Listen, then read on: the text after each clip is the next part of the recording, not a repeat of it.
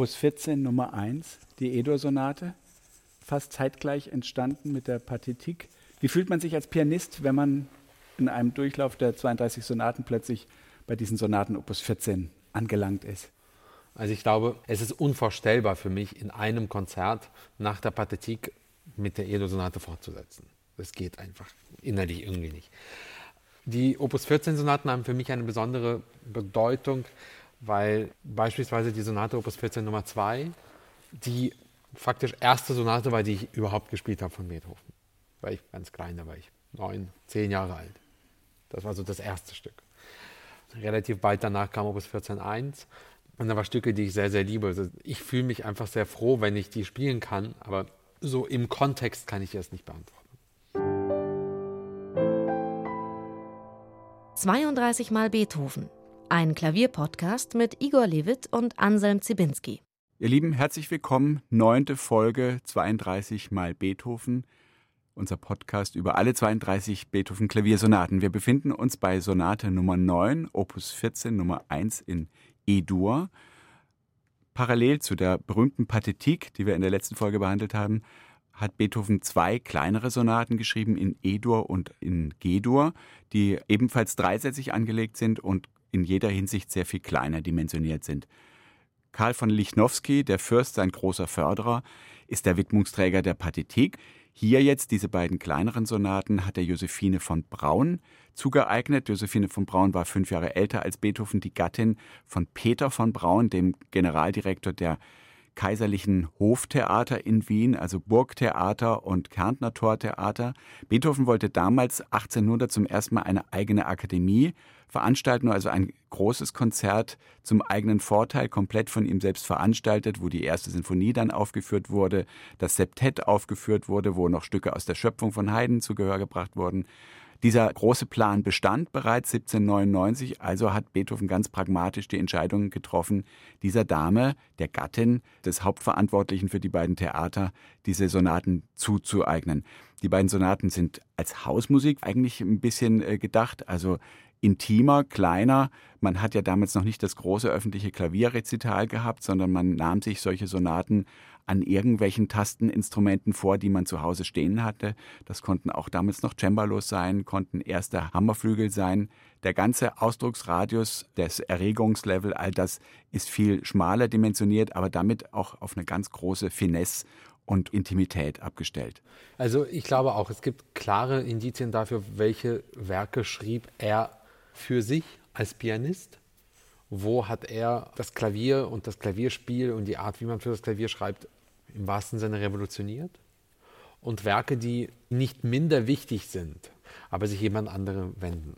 Das, glaube ich, merkt man. Und diese Sonaten Opus 14 sind Juwele. Sie sind natürlich nicht so advanced wie die Pathetik oder Opus 10 Nummer 3 oder, oder andere.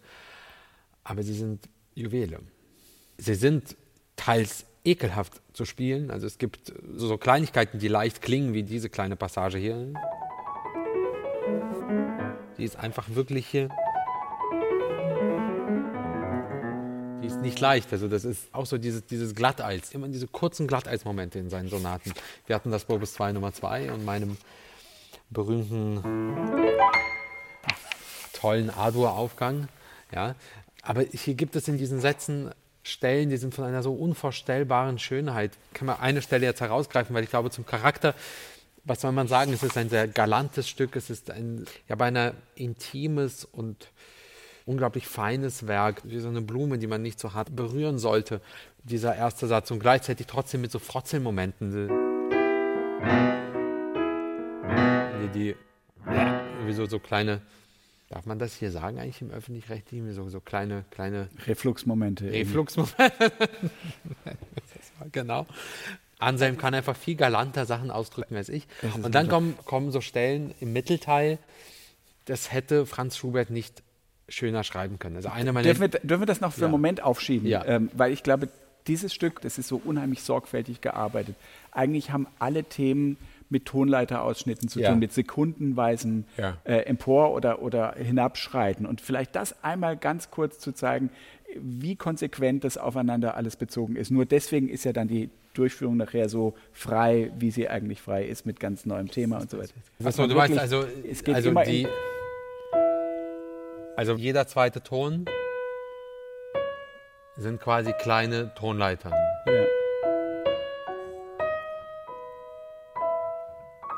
Wobei das, das letzte E natürlich nicht, nicht gespielt wird. Aber genau.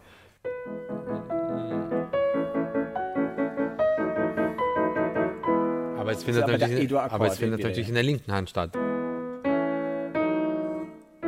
Und diese Terzenketten, die du eben gespielt hast, ist ja wieder so. Und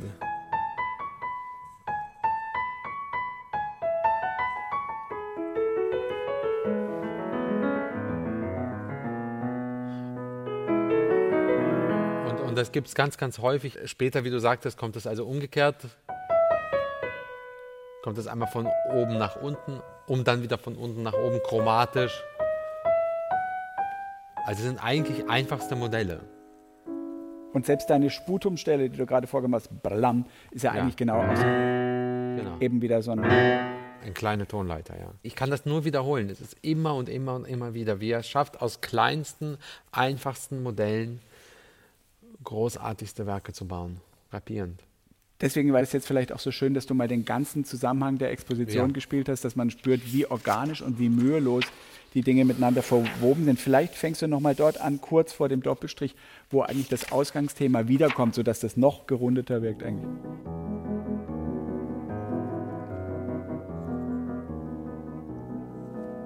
Und wir kommen quasi in die Reprise, aber doch nicht. Plötzlich bekommt das Ganze einen dramatischen Unterton. Und jetzt kommt eben die Stelle. Das ist für mich ein Wundermoment irgendwie, wo ich einfach meine, das hätte Franz Schubert am Ende nicht schöner schreiben können.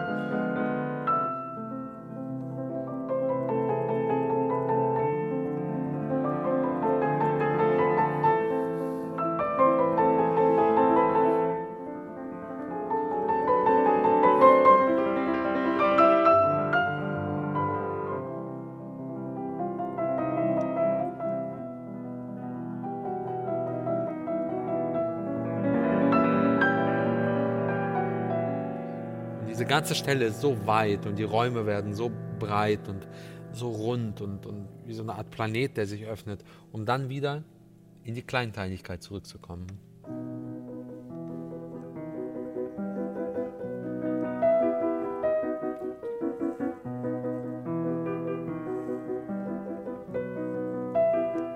Und, und die kleinen Tonleitern kurz sind, werden zu einer großen Tonleiter, jetzt in der linken Hand.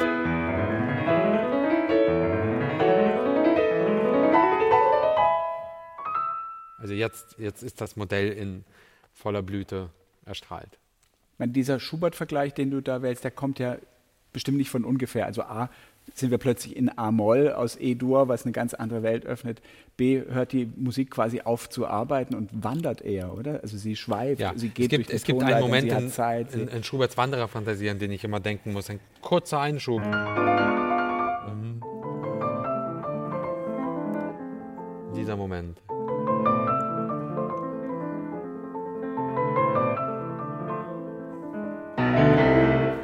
Weiter. Yeah. Es gibt eine unglaublich tolle Polini-Aufnahme. Der spielt diesen. Und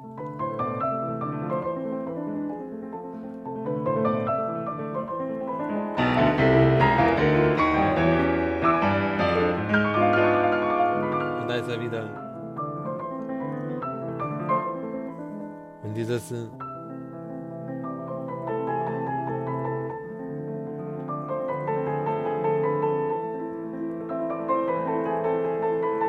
Wo dieses helle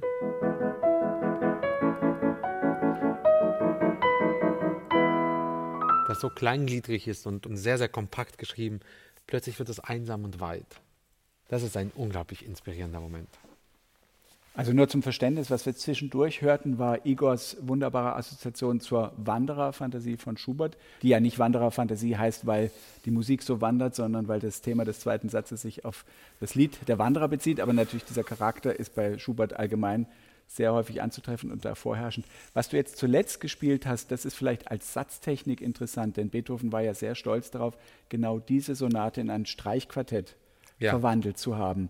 Vielleicht spielst du nochmal den ersten Beginn und zeigst nochmal, wie sich, wie wir es ja oft schon haben in den Sonaten, diese vier Stimmen eines Streichquartetts sehr leicht konstruieren lassen. Dann hat Beethoven dennoch sehr hart arbeiten müssen, um das hinzubekommen, weil er immer sagte, das sind sehr unterschiedliche Medien, aber er hat es eben gemacht. Also Stimme 1 ist.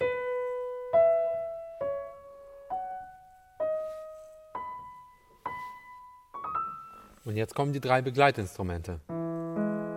Eins, zwei, drei. Und die spielen unisono gleichzeitig.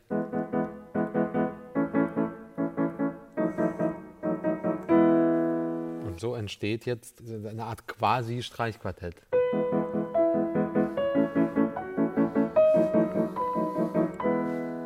Es sind jetzt mehr Töne als vier, aber ich glaube, das, das Grundprinzip ist ein ähnliches.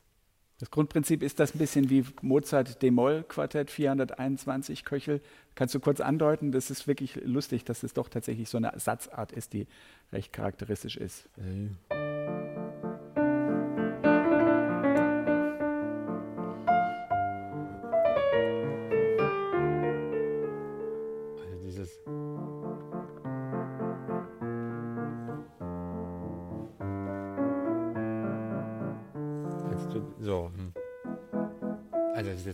Schwer vergleichlich, aber das, das ist das, die Architektur die ist eine, genau, davon. Die Satztypik genau. und die Architektur ist eine ähnliche. Ja.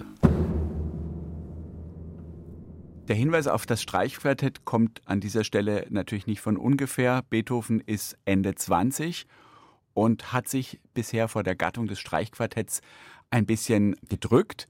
Das Streichquartett zu jener Zeit gilt seit Joseph Haydns Großtaten natürlich als die erhabenste Gattung der Musik oder vor allen Dingen auch der Kammermusik schlechthin. Beethoven hat von Anfang an sich mehr Zeit genommen. 1799, als er unsere Sonate Opus 14 Nummer 1 schreibt, ist er eben gleichzeitig dabei, seine Quartette Opus 18 zu entwerfen. Er benutzt erstmals Skizzenbücher, in denen er sehr viel systematischer seine Entwürfe vermerkt und eben auch progressiv aufsteigend entwickelt. All das schlägt sich jetzt in dieser Sonate schon nieder. Diese Sonate ist außergewöhnlich fein gearbeitet und wie gesagt, wird später dann auch von Beethoven selbst mit einigem Aufwand in ein Streichquartett umgearbeitet. Gehen wir zum zweiten Satz weiter. Ja. Wunderbare Sonate. Es gibt da so unheimlich viel zu entdecken. Der zweite Satz, weil du von Schubert sprachst, hier hat ja. man ja wirklich eine Art von Charakterstück und von ja. merkwürdigem Zwitter, sehr dunkel zwischen Scherzo und Rondo, Allegro, Commodo.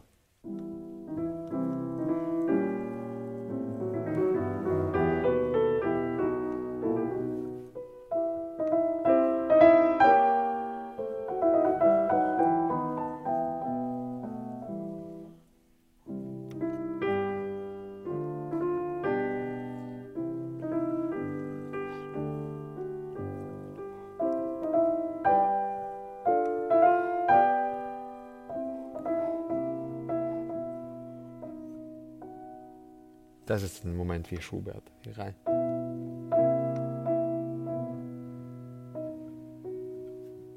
Jetzt jemand würde eine Frage stellen. Könnte eigentlich jetzt kommen.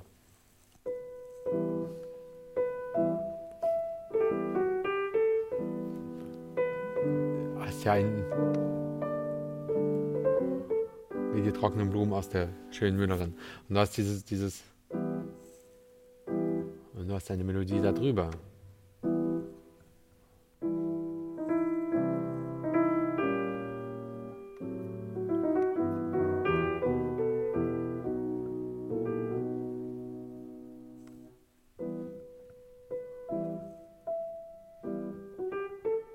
Also das meine ich, da ist so viel drin, was dann später in Schuberts Liedern immer und immer und immer wiederkehrt. Du spielst den ersten Satz ja flink und licht und ja. hell auch mit viel kurzer Artikulation. Ja. Hier nimmst du das linke Unaccorda-Pedal dazu. Also das Immer heißt, wieder, du hast eine ja. sehr, doch eine sehr viel dunklere und, ja. und etwas indirektere Tonvorstellung davon, oder? Also das ist für mich ein Choral, wie, wie so vier Stimmen, die singen.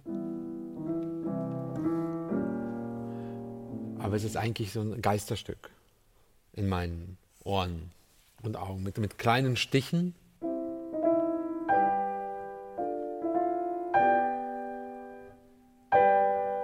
Aber eigentlich ist es für mich ein sehr dunkles verborgenes Geisterstück. Also wir haben jetzt die virtuelle Kamera auf Igor Levits Füße, die in sehr schicken Sneakern stecken Also es gibt gerichtet. drei. Also der große Konzertflügel hat drei Pedale.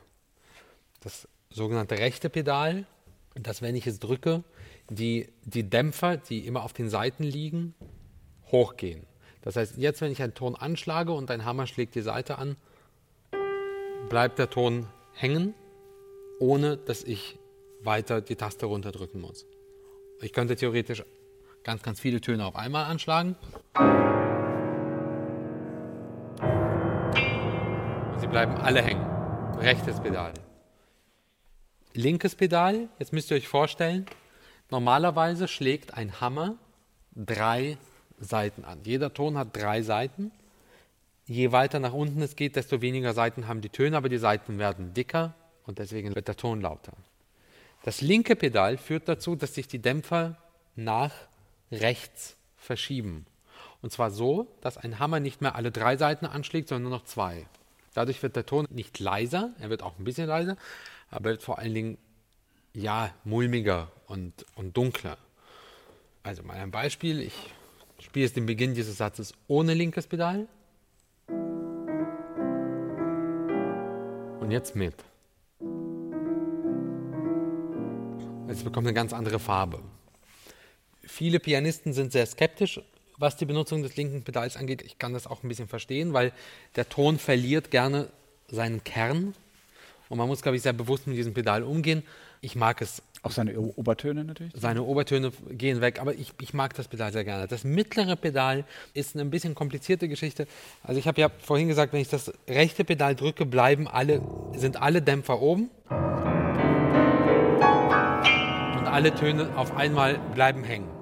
Das mittlere Pedal führt dazu, dass wenn ich einen Ton anschlage, sagen wir, ich, ich schlage nur das C an. Jetzt drücke ich das mittlere Pedal. Und alles, was jetzt hängen bleibt, ist nur noch der Dämpfer des C. Ich drücke die Taste nicht, der Ton bleibt hängen. Alle anderen Töne haben aber die Dämpfer. Die werden abgedämpft. Aber das C bleibt hängen. Das ist, ja, man kann es benutzen irgendwann ab der Spätromantik, vor allen Dingen dann Anfang des 20. Jahrhunderts fangen Komponisten an, das sogenannte Liegepedal zu verlangen, das Sostenuto-Pedal. Das ist ein Pedal, das äh, ist das am seltensten benutzte, eigentlich. So. Special Effects irgendwie ein bisschen. Genau. Ja. Und jetzt kommen wir wieder zurück. Man muss kein Unaccorder, kein linkes Pedal benutzen in diesem Satz. Ich mag es eigentlich ganz gerne. So, weil ich, wie gesagt, glaube, dass dieser Satz etwas Spukhaftes, Geisterhaftes hat.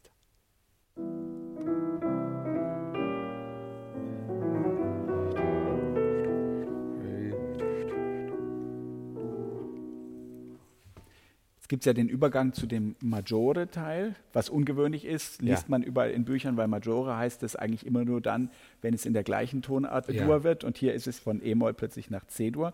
Und dieser Übergang hat was ganz Merkwürdiges, was technisch eigentlich gar nicht ausführbar ist, nämlich. Nämlich einen sehr, sehr, sehr weiten Sprung. Und was steht da für eine dynamische Bezeichnung drunter? Dazu komme ich gleich. Herr Zibinski. In einem der alten Asterix- und Obelix-Zeichentrickfilme gab es einen wunderbaren Satz eines römischen Feldherren, der zu seinem Kollegen sagte: Nehmen Sie mir nicht die Worte aus Demonstratus Cumulus. Nehmen Sie mir nicht die Worte aus dem Mund, Herr Zibinski. Ich kann es aus dem Konzept raus. So kann ich nicht Die arbeiten. Das Pointe zündet nicht mehr. Nee, die Pointe zündet nicht mehr, Claudia jetzt dein Wasser. So. Nochmal. Also, kleine Klavierkunde Teil 2. Ich schlage einen Ton an und wenn ich den jetzt liegen lasse, habe ich keinen Einfluss mehr auf die Tongebung. Der Ton klingt nach, weil die Saite weiter vibriert.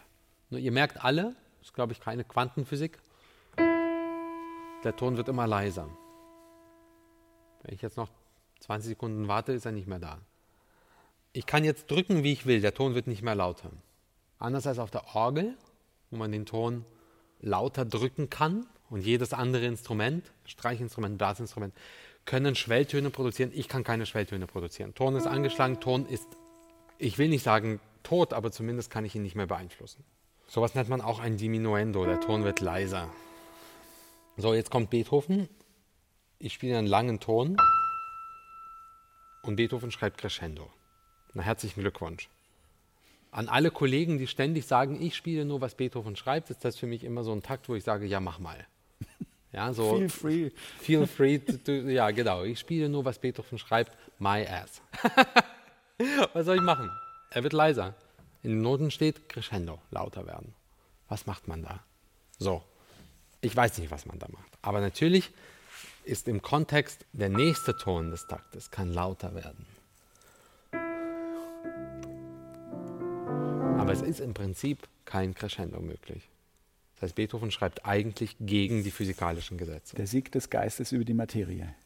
Und die Kapitulation der Materie über seinen Geist. Naja, ich meine, im Ernst, da stecken ja viele philosophische Ja. Fragen dahinter. Ich meine, das, was du gemacht hast, transportiert dieses Crescendo ja, indem der Auftakt etwas Ja, Gleichzeitig erkennt man, Aber dass es eigentlich eine vokale Geste ist, also ein, Ja. ein Gesangsmoment, lieber? genau. Aber physikalisch, schwarz auf weiß, 1 plus 1 gleich 2, funktioniert es nicht. Franz Liszt tut das auch häufig. Berühmtes Ende der Franz Lisztschen H-Moll-Sonate. Liegende lange Akkorde. Innerhalb des Akkordes steht Crescendo.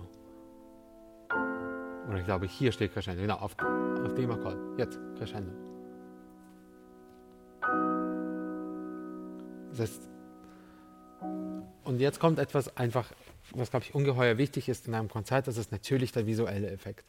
Und es gibt große, große, große Pianisten, große Musiker, die ein Crescendo-Gefühl entstehen lassen mit ihrem Körper. Keine billige Theatralik, keine, sondern mit ihrem Körper, mit ihrer Körperintensität. Alfred Brendel hat das unglaublich gemacht, genau bei dieser Stelle. Und Beethoven tut das auch sehr, sehr gerne. Er tut das auch gerne mit Worten. Es gibt eine ganz berühmte Stelle, wir kommen in einer anderen Folge dazu, in der sogenannten Sturmsonate, Opus 31.2, gibt es einen Moment, da schreibt er con espressione, espressiv, e semplice und einfach. Heiß und kalt auf einmal. Ja. Spielst du uns den Zusammenhang? Ich bin sicher, wir hören dieses Crescendo, auch wenn wir dich nicht sehen. Du-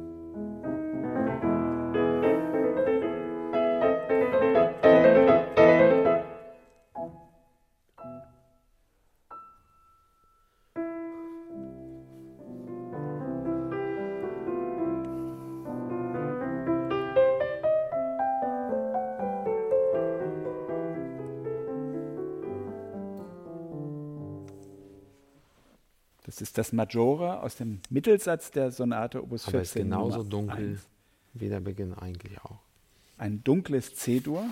Jetzt kommen wir zurück zum sehr, sehr hellen E-Dur, Rondo, Allegro, Commodo.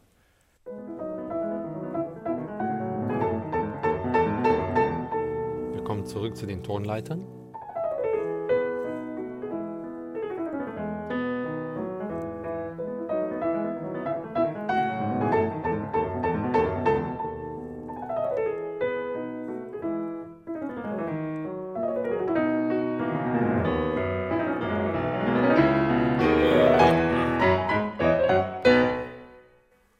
Kleiner theatralischer Moment.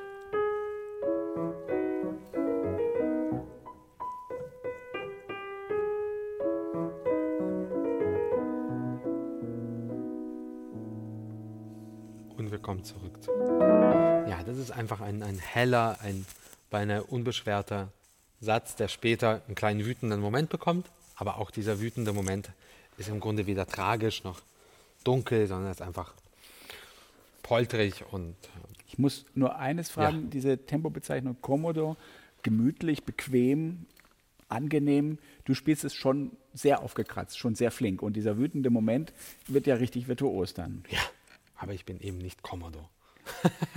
Das ist deine Freiheit zu sagen, ich muss jetzt hier nicht Ja, Ja. also in, mein ich, Temperament verleugnen oder ich fühle mich in meinem Temperament Komodo. Ja, und so langsam würde ungemütlich. wahnsinnig ungemütlich werden. Und dann kommt eben dieser burschikose, polternde Moment später.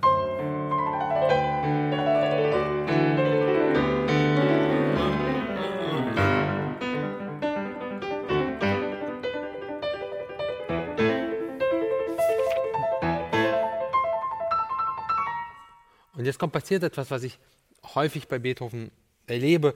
Er poltert, poltert, poltert, poltert und im nächsten Moment sagt er, ah nee, ich nicht, ne? ich bin unschuldig, ich, ich habe nichts getan. Und das klingt dann ungefähr so. Ich nicht.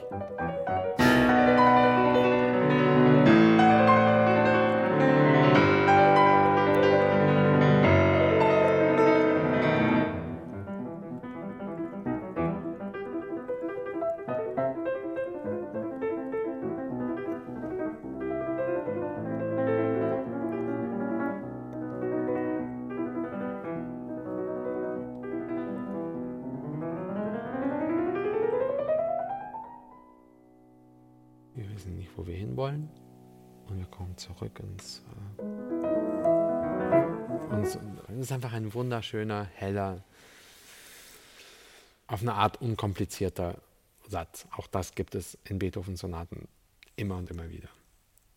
Wie stellst du dir das unter Zielgruppenaspekten vor? Wen meint er mit einem solchen Stück? Also jetzt, er hat ja nicht die Spotify-hörende Öffentlichkeit unserer Zeit vor Ohren oder vor Augen, sondern da waren konkrete Menschen in ihren Boudoirs, Schüler, die da ein Klavier. Vielleicht Schüler, und plötzlich stehen die vor solchen Schwierigkeiten. Das Ja. ist ja dann doch. Gute Schüler. Aber die Antwort auf die Frage überlasse ich dir.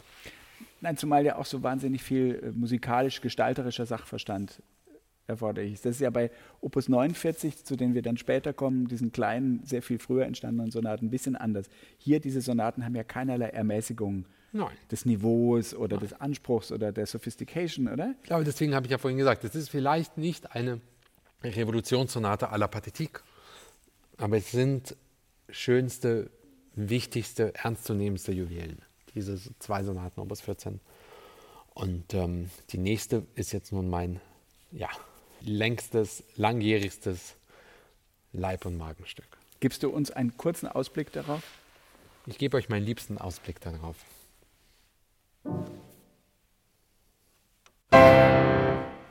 Und damit bis zur nächsten Folge Das ist Igor. und Anselm. Ciao. Wenn ihr Fragen oder Kommentare habt, dann freuen sich Igor Levit und auch ich, Anselm Zibinski, über eure Zuschriften an 32xbeethoven.br.de. 32 mal Beethoven ist eine Produktion von BR Klassik.